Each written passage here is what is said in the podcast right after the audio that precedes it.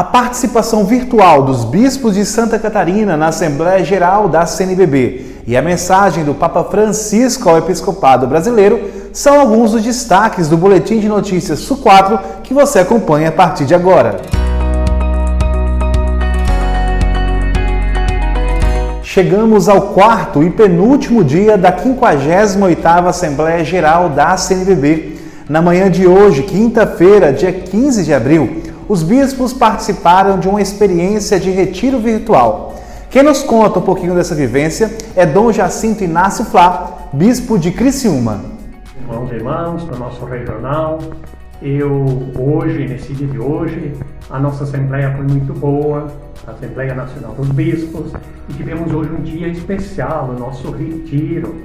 Foi um bispo que pregou para nós e ele trouxe umas ideias muito importantes, que nos confortou, que nos animou e que são verdadeiras luzes que no mundo inteiro essa pandemia presente, então deixa preocupado muita gente. Ele refletiu especialmente sobre a Galileia, onde Jesus passou a maior parte da sua vida, e também é, Cafarnaum. Cafarnaum é a situação crítica, problemática. Muitas pessoas procuram Jesus, mas ele se confortou, foi lá na Galileia, onde ele viveu 30 anos. Então, essa foi uma parte do retiro. Outra parte do retiro foi também sobre a questão da misericórdia. Eu acho que o mundo vai precisar de muita misericórdia depois desta pandemia. Obrigado, Dom Jacinto. E ainda na manhã desta quinta-feira, a Assembleia Geral foi surpreendida com a mensagem de esperança do Papa Francisco direcionada aos bispos do Brasil e ao povo brasileiro.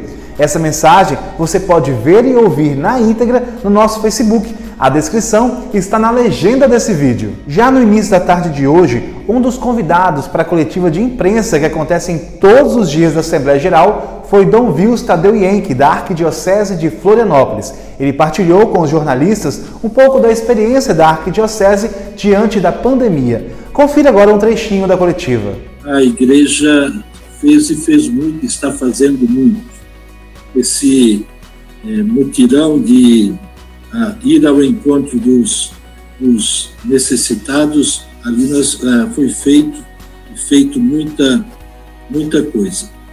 O, aqui em Florianópolis, é, são três, é, três instituições que trabalham e trabalham muito. Existe um padre à frente de uma fundação, eles são muito organizados para isso tanto no arrecadar quanto depois no distribuir. Cada rua, tudo estava mais ou menos mapeado.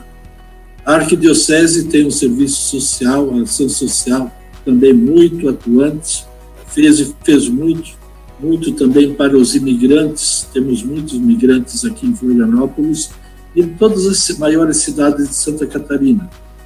E também a Caritas, Caritas Regional, uma vez sediada aqui, também tem uma atuação muito, muito intensa, é, tanto aqui quanto no, no resto do, do Estado. É, foi arrecadado e arrecadado muita, muita coisa, muitos, é, muitas cestas básicas. Então, quanto a isso, é aquilo que o Dom Leonardo falou, se verificou aqui. Quando se solicita a necessidade, nosso povo atende e atende de uma forma assim extraordinária. É, o pessoal de rua aumentou, o número do pessoal de rua aumentou, mas está havendo uma atenção, uma atenção assim muito, muito grande a essa necessidade. A grande precariedade mesmo é o atendimento dos hospitais, que a um determinado momento não colapsou não tinha mais como atender, e isso foi, foi de fato trágico agora, essa última onda. No restante da tarde, os bispos foram divididos em salas virtuais privativas, representando os 18 regionais da CNBB, onde puderam partilhar experiências e fazer também uma ressonância da Assembleia Geral. Bom, nós vamos ficando por aqui. E outras notícias da Igreja em Santa Catarina e da Assembleia Geral você pode encontrar no nosso portal cnbbsu4.org.br ou nas nossas redes sociais. Com informações da assessoria de imprensa da CNBB Su 4, Franklin Machado.